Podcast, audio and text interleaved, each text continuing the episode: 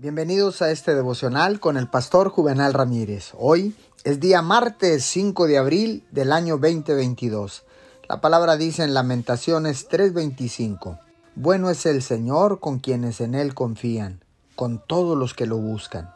A veces, cuando ha tenido una larga serie de situaciones dolorosas o decepcionantes, puede llegar a un punto en el que solo espera más de lo que ya ha tenido.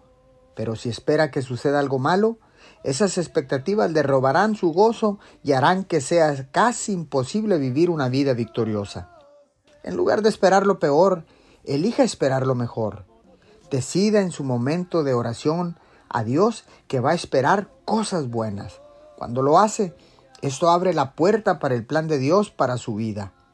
La próxima vez que tenga un mal día, examine sus expectativas y si encuentra que no son las que deberían ser, puede rápidamente hacer un ajuste que le devolverá la paz tranquilizadora y el gozo incontenible de Dios para su vida. Señor, gracias, porque ahora sé que las cosas que me han sucedido en el pasado no son las que definen mi futuro. Eres tú, mi Señor, quien define mi futuro y me prometes que las cosas buenas llegarán. Te doy gracias en el nombre de Jesús.